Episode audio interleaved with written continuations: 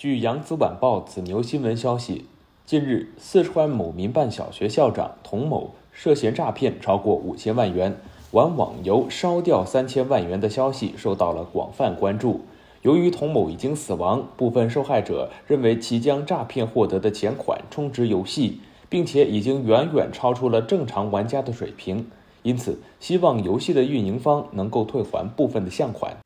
律师在接受记者采访时表示，现行的法律并没有要求运营方鉴别游戏玩家资金的来源合法性，因此这一要求并没有法律依据。记者还了解到，该事件的当事人童某长期担任四川省某教育集团旗下位于泸州市合江县的某民办小学小学段校长一职。根据证券时报的报道，在2017至去年。童某凭借小学段校长的身份，对外宣称可以入股相关民办幼儿园、培训学校或者是配送公司，以高额的回报作为诱饵，诈骗学生的家长、亲朋好友等人共五千余万元。童某因痴迷于网络游戏，特别是一款角色类扮演游戏，充值竟然高达三千万元。他在游戏中掌控的战队连续两年获得了年度冠军的宝座。而童某在游戏中出手阔绰，也给玩家留下了深刻印象。无人不知他的消费能力，实际消费吓人，对敌人全用钱砸。一位游戏充值商则透露，自己从2016年便开始帮童某充值游戏账户，并且一直持续到今年5月31号童某消失前的一天，最后一周累计垫付充值十万元左右。他表示，仅自己为童某进行游戏充值的总金额就达到了一千五百万余元。童某是一位优秀教师，多次获得过国家、省市等多个级别的优质课程竞赛奖项，并且长期担任校长。因此，对于他推荐的投资项目，有不少投资人都深信不疑。有受害人表示，从今年的三月份开始，童某就失联过一次。在家属报案后，在一个网吧里找到了他。令受害人感到惊讶的是，对于诈骗得来的巨款，童某并没有买车买房，而是将其中大部分花在了游戏上。一份泸州市公安局江阳区分局经济犯罪侦查大队出具的立案告知书表示，童某涉嫌合伙诈骗一案，我局认为有犯罪事实发生。现在该案已经在二零二一年六月七号立案侦查，特此告知。仅仅在一天之后的六月八号，童某的尸体在重庆市永川区长江水域被发现，经法医鉴定，死亡的时间大概在一周左右。近日，泸州警方在接受采访时表示，已经准备撤案。被害人曾向该教育集团泸州负责人反映童某的问题，公司对此进行了调查。在去年的十二月。童某就从原来的合江县某民办小学小学的段校长职位上离职。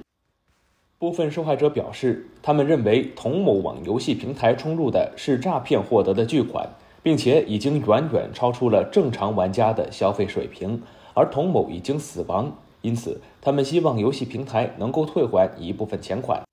对于这一问题，记者采访到了江苏义成律师事务所的徐旭东律师。徐律师表示，游戏运营方为游戏玩家提供了游戏服务产品，并收取相应对价，交易合法且已完成，运营方获得的充值款合法。这种交易服务产品有别于非法赌博平台提供的赌博服务，它并不违法。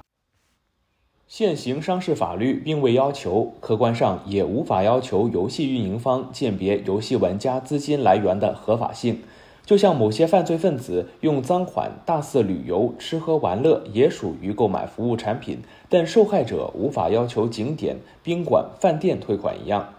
徐旭东同时表示，对于游戏玩家高额充值这一问题，目前法律并没有规定游戏运营方提醒或者是劝阻的义务。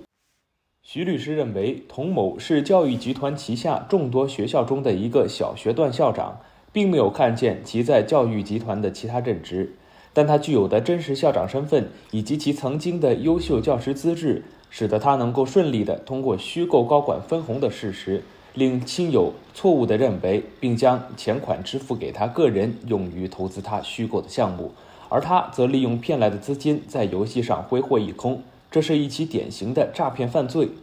对于诈骗犯罪，法院会在判决时根据查明的事实，在判决中责令被告人退偿被害人的损失。但该案的特殊之处在于，童某已经死亡，并且按照法律的规定，将不再追究其刑事责任。那么，被害人是否向童某家属主张民事赔偿呢？对于这一问题，不同的律师表达了不同的看法。北京市京师律师事务所合伙人石真真律师在接受记者采访时表示，受害人可以要求童某的继承人在继承遗产的范围内承担民事赔偿责任。徐律师表示，本案并不属于贪污贿赂犯罪、恐怖活动犯罪等重大犯罪案件，而犯罪嫌疑人逃匿死亡后，应当依法按照刑法规定追缴其违法所得以及其他涉案财产的情况。而民法典第一千一百六十一条中规定，继承人以所得遗产实际价值为限，清偿的是被继承人应当依法缴纳的税款和债务。那么，童某涉嫌诈骗的项款是否可以认定为民事债务呢？还需要法院作出判定。不过，他还是认为当事人可以尝试向童某的继承人进行主张，维护自己的合法权益。正所谓投资有风险，责任需自负。徐律师表示，这种风险包括投资项目本身的商业风险，导致无法获得回报，甚至是出现亏损；同时，也包括了商业诈骗或者是刑事诈骗的风险。因此，投资者最重要的是需要增强理性，睁大眼睛，具有风险防范的意识和手段，才能保障投资安全。这里是羊城晚报广东头条，更多消息请关注羊城晚报羊城派。我是主播陈子燕。